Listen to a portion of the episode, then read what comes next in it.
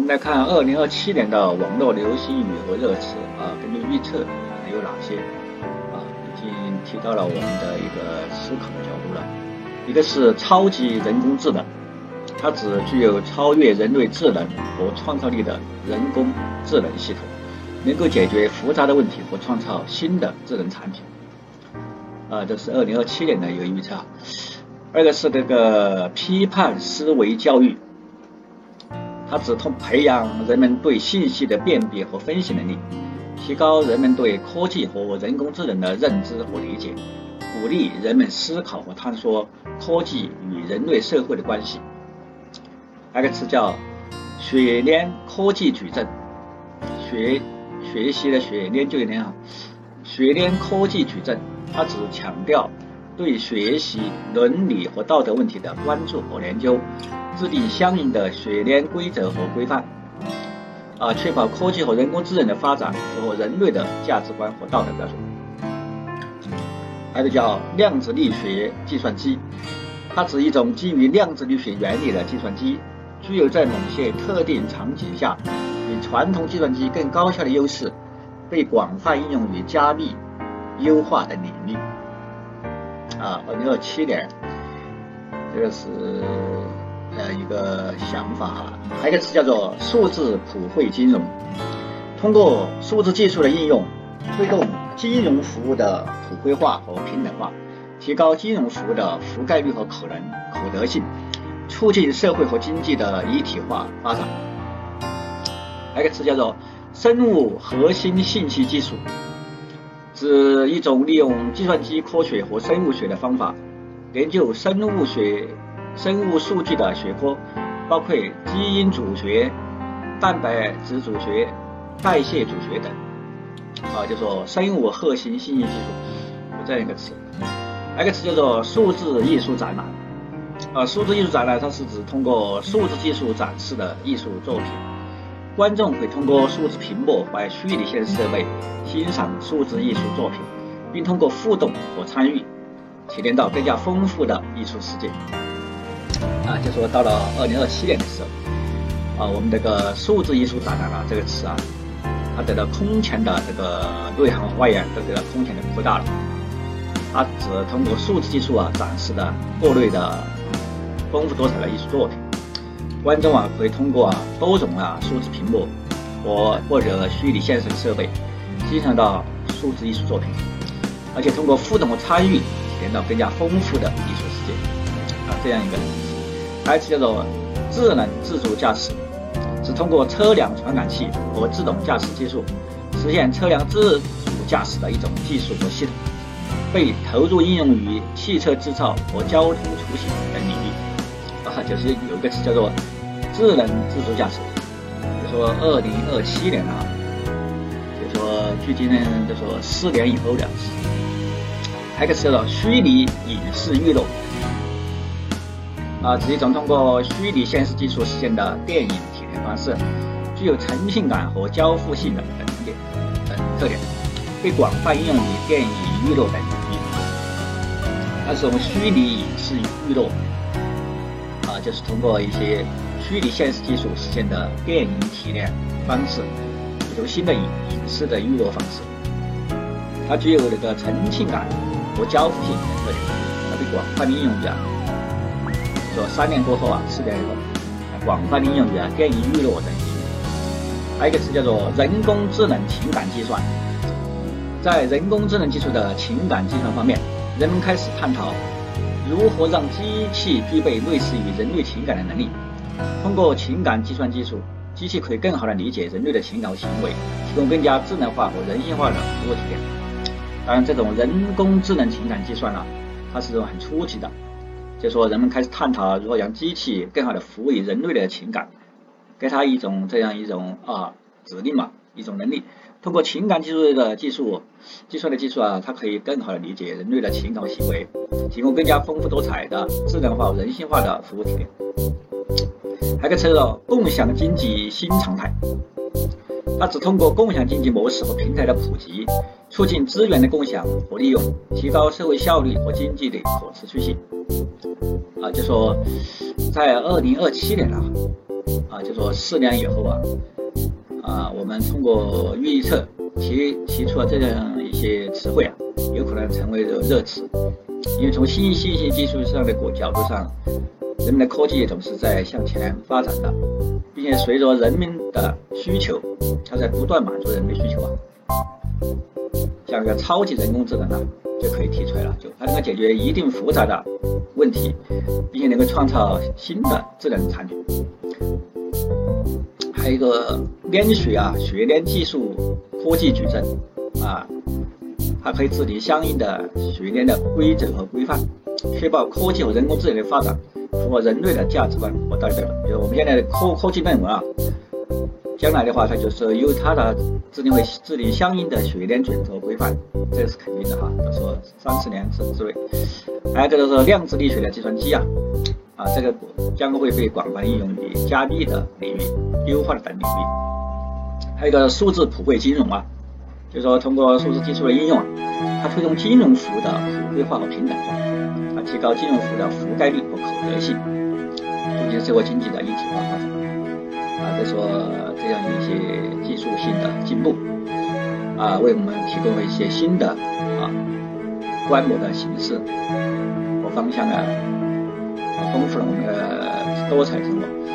像我们说那个数字艺术的展览，啊，我们看展览的话，会通过一些屏幕和设备，欣赏更加啊直观的啊更加清晰的数字艺术作品，而且通过互动和参与，体验到更加丰富的艺术世界。包括还有一些智能自主驾驶，啊，这个已经可以提出来了，就通过车辆传感器和自动驾驶技术实现车辆的自主驾驶的一种技术性。就说三十年之后啊，可以应用于啊一些领域。我们来看二零二八年，我们又提出了哪些啊词汇？就说预测的时候，网络流行语语啊。啊，一个是智能机器人，它只具有智能感知、决策和执行能力的机器人，能够自主完成各种任务，包括服务机器人、工业机器人、医疗机器人等。还有个词叫做交互强化学习，它是一种通过与环境的交互进行学习和优化的算法，具有适应性强的特点，被广泛应用于自动化控制、智能推荐等领域。还有个叫基因编辑。是通过基因编辑技术对生物体进行基因改造和优化的过程，包括基因敲除、基因插入等，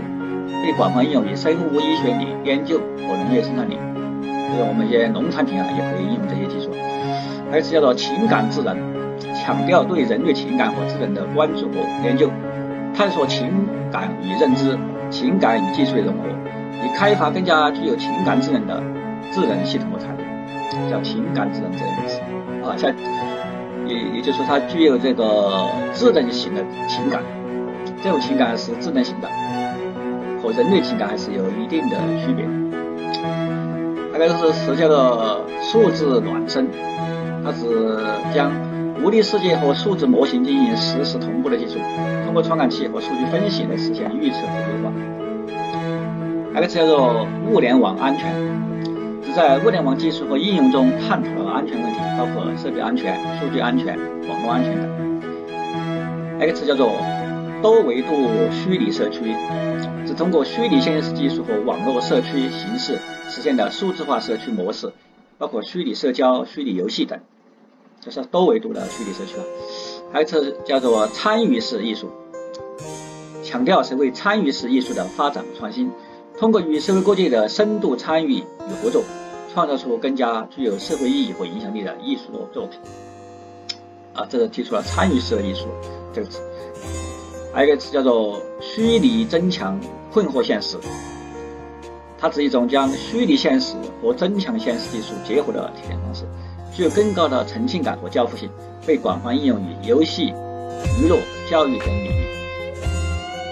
啊，还有一个词叫做智能交通信号控制。是通过智能交通信号控制系统实现交通管理的智能化和智能化、智能化、智能化，包括交通流量监测、信号灯控制，提高城市交通的效率和安全性。还有词叫做虚拟现实社交，是通过一种通过虚拟现实技术实现的社交体验方式，具有沉浸感和交互性等特点，被广泛应用于社交的网络等。就说二零二八年啊。这个无论是我们的社区、虚拟社区啊、网上社区，我们的参与式艺术啊、情感智能啊、这个混合现实啊，以及乃至于啊智能交通、信号控制啊、城市交通安全啊等等等的这一系列啊，就达到一定的现代化程度，就是到到了三四年之后，X 叫做科技人文主义。它只随着科技的不断进步和发展，人们开始关注科技人文主义和道德伦理的问题。科技人文主义强调科技发展与人类价值观的结合，关注人类福祉和社会进步；而道德伦理则关注科技发展中的道德责任和社会影响，以确保科技的发展和人类的利益和道德标准。啊，还有一个是叫做全球气候治理，啊，就是说加强全球之后气候的治理和合作。推动全球范围内应用气候变化的行动和活动，促进全球气候治理体系的发展和完善。啊，就说二零二七年和二零二八年，我们就说提出了这样一些啊，代表这个科技进步的一些啊进步的词汇，啊，就说有一些想象力的词汇，就包括这个啊人工智能啊。二零二七年就叫超级人工智能了，它能够解决一定复杂的问题了，能够创造新的智能产品了。就是我们现在的它那个人工智能还是比较初级的，初级阶段的。到了三十年之后啊，就达到一定的级别。啊，就说在这个基础上啊，就我们就提出了这样一些批判思维教育，啊，就对人工智能和科技这样的认知和理解，